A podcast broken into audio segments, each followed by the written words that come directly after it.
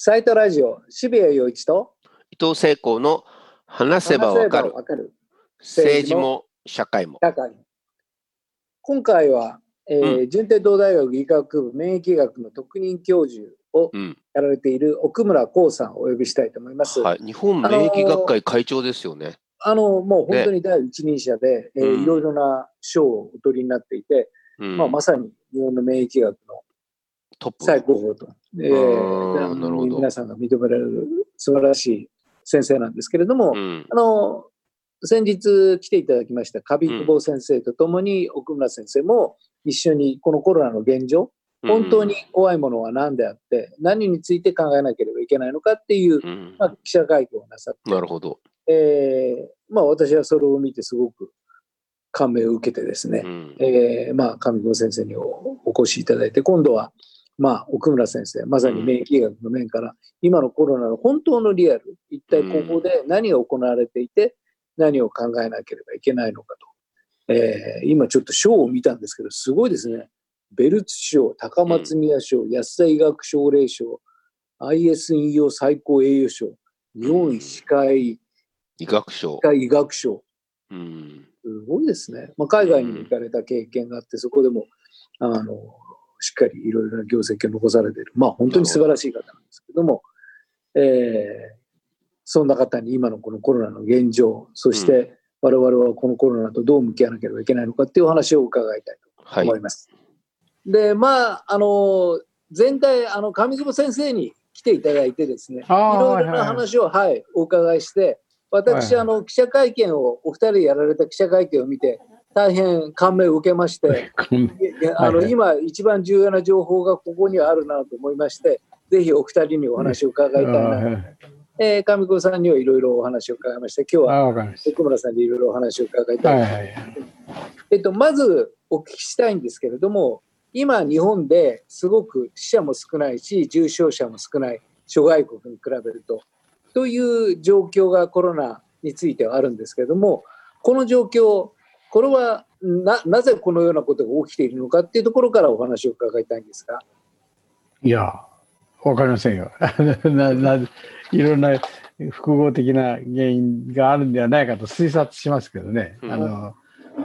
これがこうだという決め手はわかりませんけど。はい。で、やはり一番大きいのは、もうすでにここに集団免疫があるのではないかとえーいうふうに上子さんはおっしゃってたんですけれども、小室さんもそのような認識なのでしょうか？それはもちろんあの集団免疫すでに存在していると思いますよ。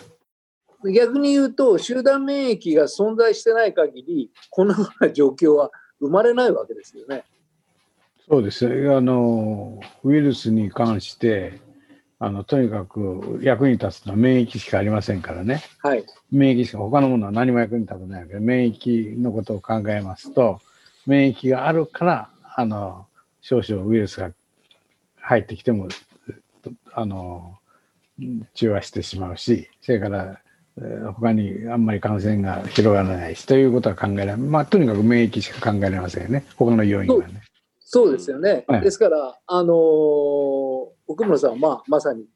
ご本人を前に言うのもあれですけれども、日本で最も免疫学の第一人者として、いえ。えー皆さんあの認識してらっしゃる方で、うん。えーまあコロナっていうすごく新しい病気にもかかわらずこのように免疫が日本でできたというのはある意味非常に、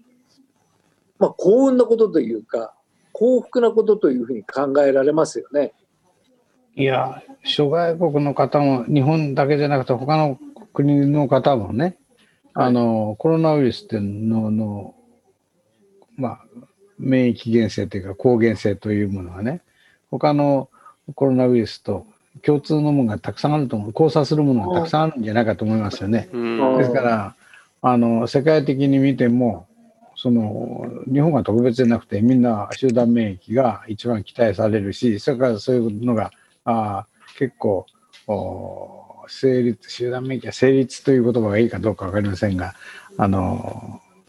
皆さんが何、えー集団免疫が、その、備わっている方が多いんでではないかと思ってますけども。うん。もうもうもうあの東アジアでは確かにそういうような状況があって、まああの重症者も死者の方もはい。そんなに多くないんですが、例えばそこ以外のアメリカでもヨーロッパでも中東でもアフリカでもたくさんの方が東アジアと比べると亡くなってますし重症化してますけれども、ええ。ここではまだ集団免疫が成り立ってないと考えた方がいいんでしょういやーどそう、そうでもないんじゃないでしょうか。この間の、うん、どっか読売新聞かなんかに僕はコメントした、あの、有名なセルという雑誌に出た、あの、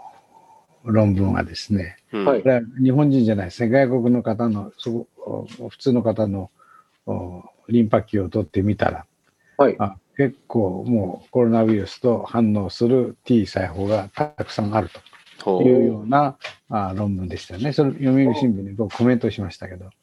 あれは日本人でも、日本の論文じゃないですけどもね。ですから、一般の方にすでにそのコロナウイルスと対対処できる、まあ、細胞免疫ですね、細胞免疫がすでにかなりの方に備わっているということですよね。抗体とまた別ですけどね、こ抗体っていうのはさらにあの強力な免疫うのん。組織で、うん。僕はよく申し上げますけど、うんあの軍隊が持ってるミサイルみたいなものですよね。はい、うん。ミサイル、ミサイルがあればもっと強力ですけども、ミサイルがなくても地上軍だけで十分あのウイルスっていうのはやっつけることができるわけですね。その地上軍は結構皆さんみんなトレーニングされてて、えー備わってるというのがあのセルの論文ですよね。ですから、はい、あのコロナウイルスにさらされてなくても、はい一つ考えられますのは、あー例えば去年風邪ひいたり、3ヶ月前に風邪ひいたりなんかで、風邪のウイルス、コロナウイルスがたくさんありますからね、はい、そういうのでトレーニングされてて、それに近いのがやってきたって、や免疫っては同同じように働きますからね。ですから皆さんにそのそういうのが備わってるっていうのはすでにもう同じようなものにさらされてるから我々の免疫は非常に強いということでこういうことで人類なんか全く滅びませんよね。あのただ、アメリカではたくさんの方が亡くなってるし、それはあのそれは何なんでしょうそれはあのお亡くなりになってる方の詳細を、はい。が発表されておりませんが、はい、あーえーまあ、えー諸外国の方の話、例えばスウェーデンの話を聞きますと、はいほとんど、結構スウェーデンたくさんの方お亡くなりになってますけど、はい、はい、はい。ほとんど7、8割でみんな80歳以上の人ですよね。はい。あで結構高齢の方、ご高齢の方、それからみんな予病のある人ですよね。そうういうこ方を対象にして言うとそういうことだろうかです。若いえー20歳、30歳、40歳のあのお若い方が亡くなってるわけじゃないですからね。ん。なるほど。おお亡くなりになってるの年齢構成、あるいはそそういう方のその医療を享受される医療環境ですね。はい、はい。あの例えばブラジルの方の話聞くと、なかなか病院でも行けない方が多くやって、そうですね病院に行けなくても亡くなる。そそれうん高齢の方はたくさんやっぱりお亡くなりになってますよね。であの、そういうこ国の事情もありますけども、あの全体的にやっぱりあのその高齢者の話、あるいは予病を持っている方の話を除きますとね、そんなにビクビクする病気ではないというふうに私は考えてます。なるほど。あの例えばアメリカだとあれだけの死者が出るっていうのはやはり高齢の方とともに、まあ、糖尿病を含む基礎疾患というのをお持ちの方、まあ、ハイリスクの方がたくさんいられて、うんうんそして、まあ、そういう方が割と低所低所得層にうん所属しているためにあ万全な医療のサポートを受けられない。そういうようなものが複合的にあって、あれだけの多くの死者が生まれているんではないかというあその通りだと思いますよ。あの現場に行ったわけじゃないんですけど、おそらくそその通りだと思いますよ。なるほど、なるほど。うんということを考えると、まあ、例えば、ものすごく世界的にインパクトのあったスペイン風邪という、もう本当に何千万人という方が亡くなった、ああいう感染症に比べると、今回のコロナというのは、それほど強いインパクトのあるものではないというふうにお考えになってます。と思いますね。あのおインフルエンザでお亡くなりになった方の病像、最最終的なおなお亡くなりになった方の病理、はい。組織、病理学的な解析ですね。はいこれはこういう明らかにインフルエンザでお亡くなりになったというパターンがきちっと分かってますね。うんはい SARS の場合もきちっと分かってますよね。はい。肺がきちっとここやられてて。で、最終的な病状が分かってるから、この方は、あインフルエンザ、あるいは SARS、あるいは MERS でお亡くなりになったと断定することができるわけですね、はいお医者さんはね。今回、コロナに関しましては、病理解剖してませんから、日本では。はい。はい。ある方は90何歳でお亡くなりになって、老衰でお亡くなりになっても、PCR が陽性ですと、コロナということににみんな知ってるわけですね。はいあるいは、がんの末期の方はお亡くなりになっても、がんでお亡くなりになってでも、PCR 陽性ですと、コロナということになってますね。で、はい純粋にコロナウイルス、今回のコロナウイルスでの、でお亡くなりになった病病像、最終的な病像を我々は知らないわけですね。なるほど。うん。答えがないわけです。だから、みんなコロナ、コロナってから、今、千何人お亡くなりになってるけど、本当にピュアにコロナウイルスでお亡くなりになったけど、何人ですかって上久保先生聞いて、150人いればいいとこですっておっしゃってましたけど、ああの先生、臨床ですからね、はい。あのそうおっしゃってます。だから9割以上は、他の病気でお亡くなりになってるってことですね。うん。ですから、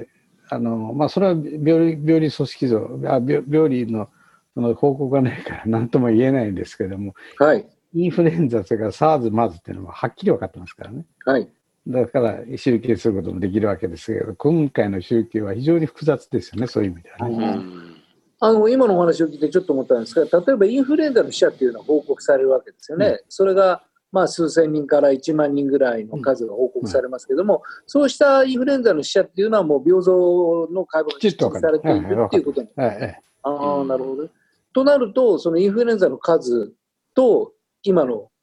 果たしてコロナかどうかわからないけれども、コロナで死んだと言われている、まあ、陽性反応がある方はみんなコロナという判断をするとする、うん。それでも1000人という、圧倒的にやっぱりインフルエンザでの死者の数の方が多いとなると、今おっしゃるように、このコロナというのは、その、それこそインフルエンザ、あるいはもっと持っていくのはスペイン風邪、そうしたすごく深刻な感染症と比べると、まだその軽度のものというふうに判断してよろしいんでしょうか？あの私者で臨床じゃないんですけど、おそらくそうだと思いますよ。その通りだと思います。となると、例えば奥村先生のような専門家から見ると、今、日本で行われている、すごく、それこそまさにものすごく怖い感染症という認識で、とにかくソーシャルディスタンスを取りなさい、経済活動もきっちりもっと抑制しなさい、家にいなさい、なんとかいなさい、ものすごい規制というような形で、まあ、多くの経済活動が抑制されてるんですけれども、もうこの対処の仕方っていうのは、ななんだろうかなっていう非常に疑問が多くそれは政生まれるものなんでしょうか。治家にそういうことを規制するあのなさってる政治家にアドバイスしてる方がプアだからそうなってるんですよね。うんね私は例えばトップになったといたしますとね、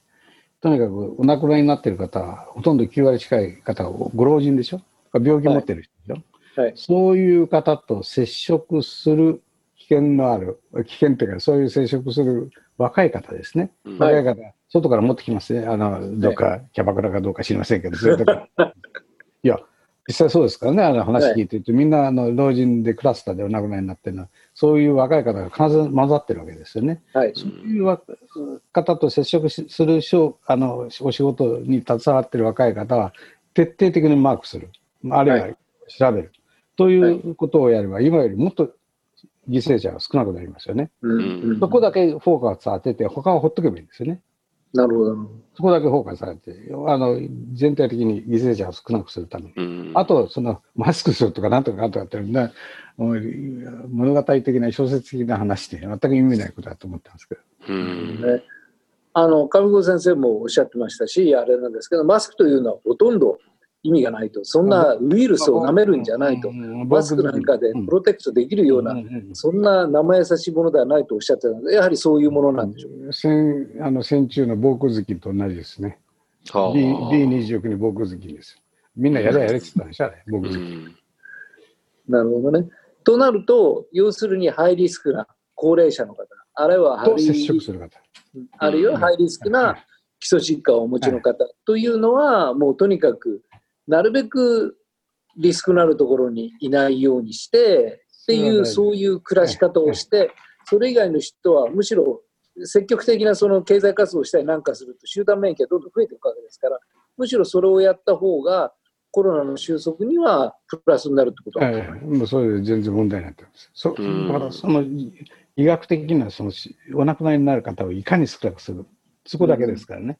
その作戦のためには、今までのマスク何もあまり意味がない話ですよね。そういう方と接触する方は、をお気お気をつけになるだけでいいと思いますけど、あとはもうほっとけばいい。ただまあ、あの、私もほぼ70、オルモスト70ですし、えー奥村さんも非常にええちゃんと年齢を重ねていらっしゃる大先生なんですが、で我々のような人間を隔離しろと言ってもなかなか隔離できないわけで、ねえ例えばその高齢者としてはどのような注意をすればいいんですか、うん。ああ高齢者、そのいや、お薬飲んでる方、病気を持っておられる方というのは、やっぱりベースに、えーまず、あの、それはで別にコロナだけじゃなくて、一般、我々生活しているのもそうでございますけど、やっぱり、えーその、あの薬を飲んで、なんか病気、疾患があって薬飲んでる方等々はですね、いやっぱり人人混み行くときには、あるいは若い方と接触するときにはお気をつけになった方がいい。まあ、それだけですよね。えなるほどね。うんまあじゃあ高齢者はなるべく人混みに行かないしあんまり無駄なその人との接触を下げて家で健康な生活をしながらあのみんなに迷惑をかけないように生きていく それはいあのコロナだけじゃなくて、一般に言えることで、そのと皆さんお気をつけになってますよね、やっぱりね。まあそうですね。でただまあ今世の中ではそういうことがあんまり行われていない状況ででまあ僕なんかは特に思うんですけれども例えば奥村さんと、えー上子さんが行った記者会見あれはものすごく重要な記者会見だったと思うんですがそれはあんまりその報道という形で外に広がらず、えー今テレビやなんかでコメントをなさってるお医者さんというのはほとんどがいわゆる専門性のないそれこそ、えー奥村さんのような免疫学の権威でもなければその感染症の権威でもないいわば、まあ、お医者さんではありますけれどもその専門家ではないというような方がまあ今奥村さんや金子さんのお話を聞くと、まあ、基本的な医学常識から考えるとおよそあんまり医学的ではない乱暴なコメントをみんなまき散らしてるわけですよね。それは面倒くさくないのは、怖い怖い怖いっつって一番簡単ですよね、一時的にはね。うんでもうちょっときめ細やかにやらないと、経済止まっちゃうでしょ。うんその作戦は、は先ほど申したように、やっぱりいいかに犠牲者を減らすかという作戦を、ね、頭に、ね、置いて、はいはい、それはどんな作戦をそ、そういう議論をしてもらいたいんですね。今本当そうなんですよね。でマスクとか、なんとか、あーあの、なんとか、公演をやめるとか、音楽会やめるとかって、あんなのは全く意味ないですよね。ありがとうございます。その一言が私のものすごく音楽に関係しているんですけれども、ああ、そうですか、そう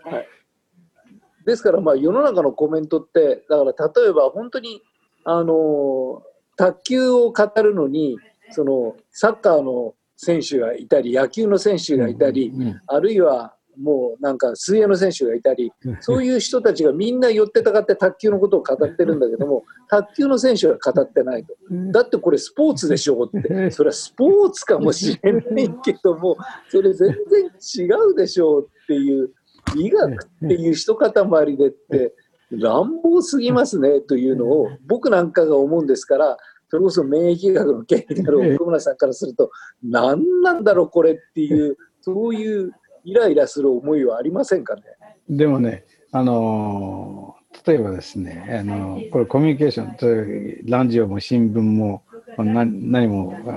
拡充してない、あのー例えばアフリカの奥地とかそういうところ行きますとね、はいあの例えばエボラエボラ出血先生の急急激に伸びたわけですよね。はいあれは知らない人が多いから、病気の怖さを知らない人が。だからとにかくそういう時に一番大事なのは、こういうマスク、こういう皆さんに知らせることは怖い怖い怖いっつって知らせることなんですね。うんはい知らせるだけで随分減っちゃうわけですね。それすらできないのがああいうところなんですね。ですから、い一時的に、非常の、だから、アフリカ奥地のやり方と同じことを今やってるわけですね。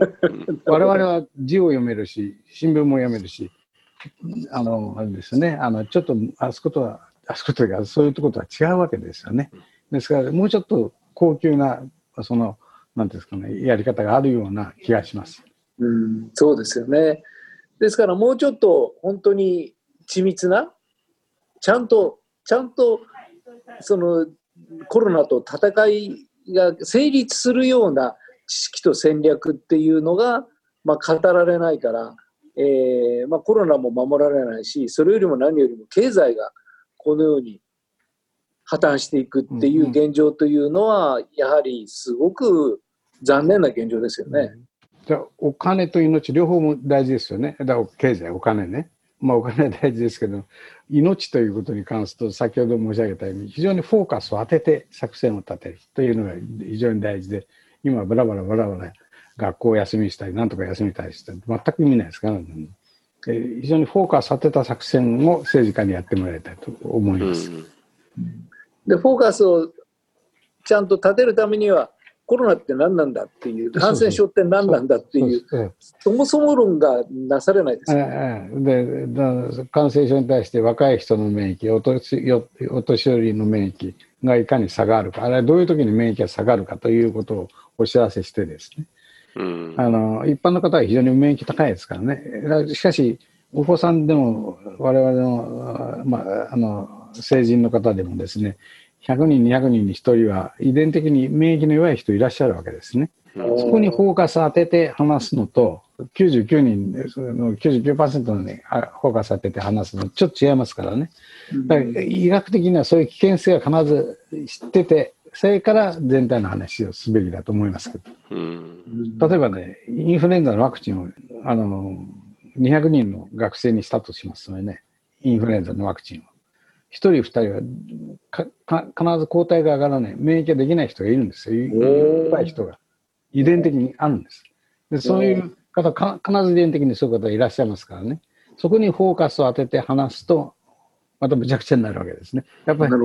全体、ワクチンの時には全体の99%でいいわけで、イインフルエンザの場合はですね。だあの医がお医者さんとしてはその弱い人、あるいはご老人、あるいは犠牲になる人にフォーカスを当てて、それ医学はそうですからね、そっちの話になるわけですけど、それを一般論として、その、なんていうんですかね、あの、経済産業大臣ですか、ああいう人たちがベラベラ言う必要ないですよね。うんあれおお金の話すればいいわけで、要するにどうやって日本を、あのアクティベートするか、経済的にね、そそっちを取り除いて、あの忘れてですね、そっちの話をしてもらいたいと思いますけどね。うんだから今行われている日本のそのコロナ対策のほとんどは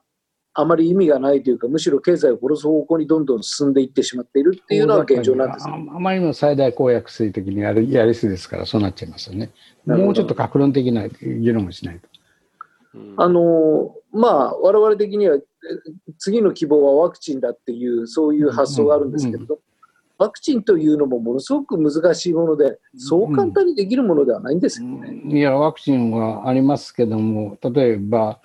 えーワクチンっていうのは、例えば一番、その免疫のシステムにとって非常に印象深いのと、印象の薄いのとあるわけですね。印象の強い人は、ものに関しては、一回遭遇しますと一生覚えてる。例えば有名なのは、はしかのワクチンですよね。あはいはい。他のウイルスっていうのはものすごい印象強いわけです。うん一回あったら絶対忘れない人と同じでずっと覚えてるわけですね。それから、えーまあ、100日知識とかいろいろありますけど、非常にこう覚えやすい、印象の強い抗原があるウイルスがいるわけですね。はい。そうじゃなくて、印象の薄いのがいますね。そこら辺で皆さん毎日電車の中で会う人、印象薄いですよね。覚えてません。はいはい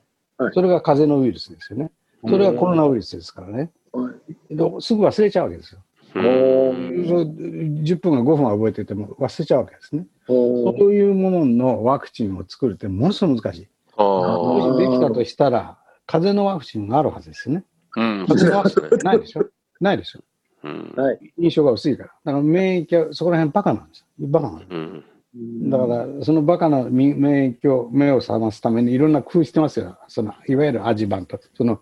えあの、印象の薄い人をいかに印象を濃くするために、うん。その、お化粧したり、いろんなことしてね、ある意味で、 modify して、それがワクチンの今、研究してる研究者のやってることでございますけどね、なかなかその印象の薄いのを印象濃くすって難しい話ですから、原則的にはできてもすぐ忘れちゃう。んなるほど。う。原則的にはですよ。はいはい期待してますけどね。期待しなます。るほどね。それは我々研究者がやるべきやるべきことなんです。うん。ただ、なるほど。まあ、本当に困難な、困難なものではあるわけですね。やはりね。一般の印象印象が薄いんです。この子も。なるほど、なるほど。なるほ覚えが悪いんです。どなるほどね。えー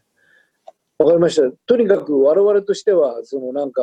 経済活動を始めつつ、本当に守るべき土を守るっていう、その当たり前の2つをやりたいんですけれども、えどうも、うん社会は全然そっちの方に向かわないんで、まずいなと思うんいやで、え最初、大騒ぎするのは結構ですよ。やっぱり感染症がね。おさだけど、次の段階は、あの作戦を少しもうちょっと、あのそうです。えーなんていうんですかね、た立て直してですね、はい。日本経済を立て直して、もっと明るく、あの社会生活していただきたいと思い思います。わかりました。今日は本当にありがとうございます。またなんか、ありがとうございますお話を伺えればと思いますので、よろしくお願いします。どうもありがとうございましたあり。がとうございます。